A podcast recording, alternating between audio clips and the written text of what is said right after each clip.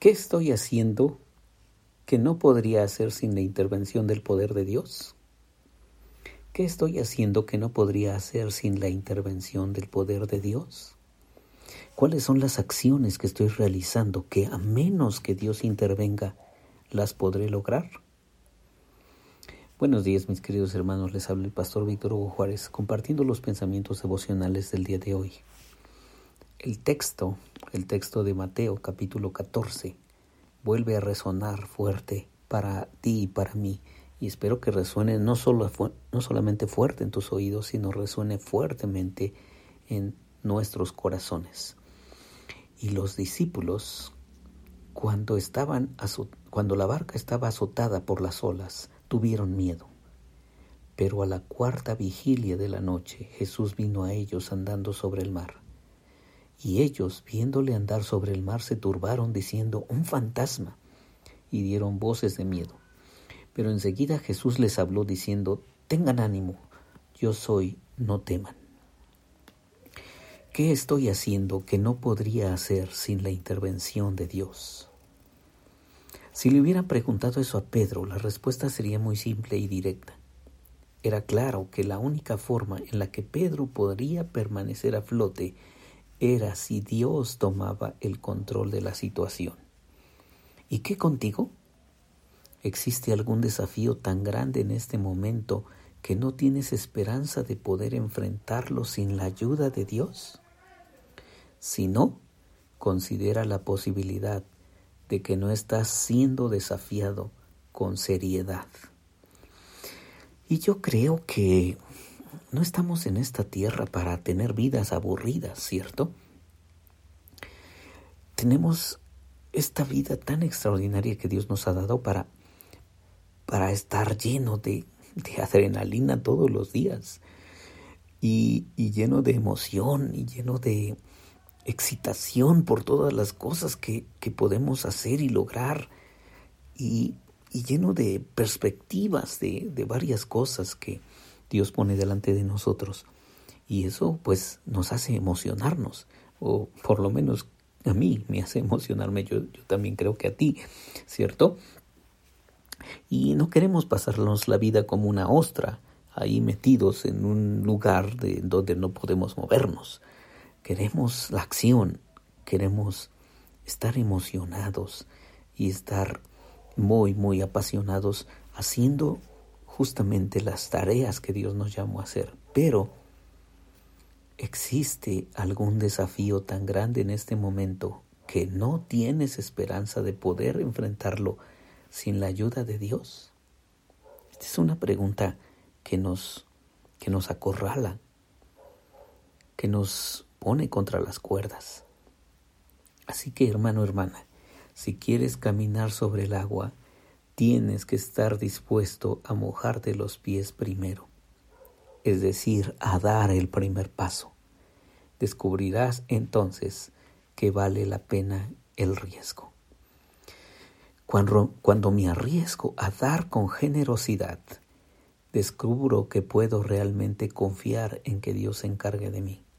Pero primero, tengo que dar el primer paso. Sí, hermano, hermana, porque, porque Dios está queriendo hacer cosas importantes a través de nosotros.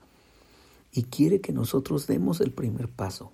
Quiere, como vimos en esa historia, que nosotros nos atrevamos a mojarnos los pies, no que nos quedemos ahí paralizados, sino que demos el primer paso, toquemos el río, toquemos el mar, nos mojemos los pies y entonces lo demás, lo demás es asunto de nuestro Dios.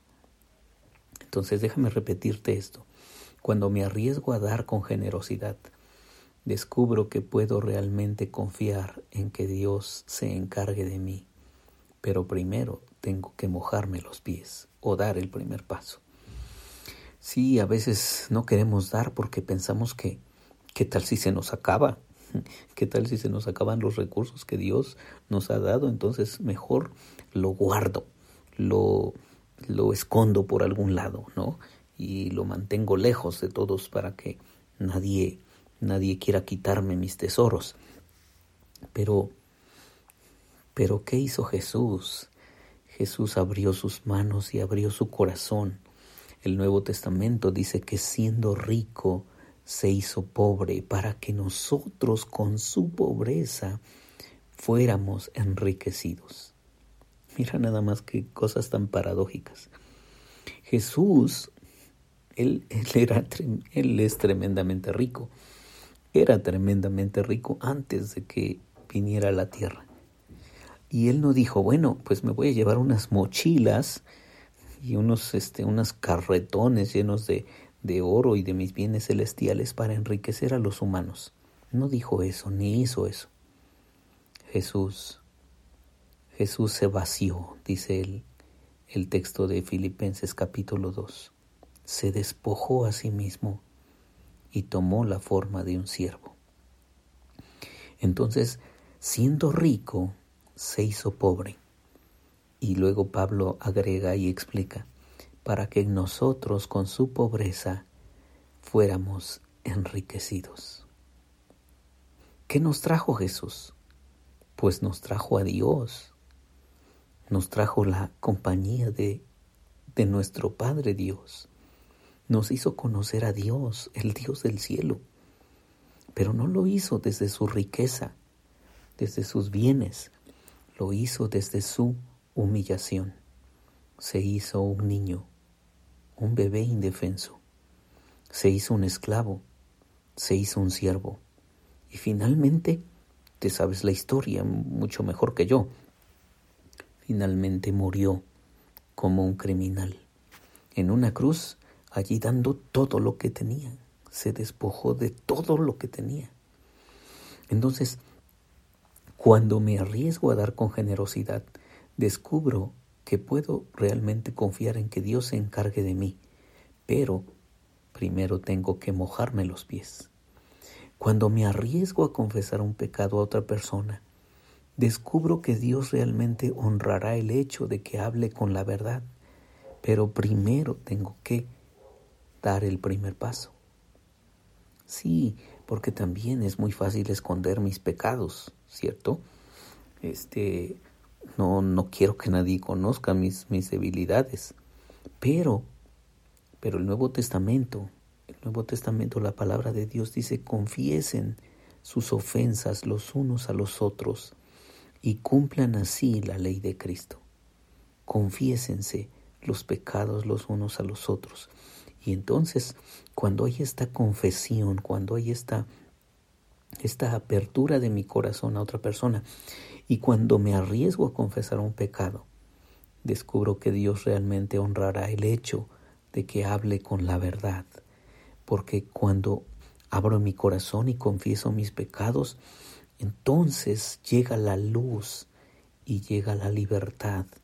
Y donde había oscuridad, entonces llega la limpieza y llega la, el perdón.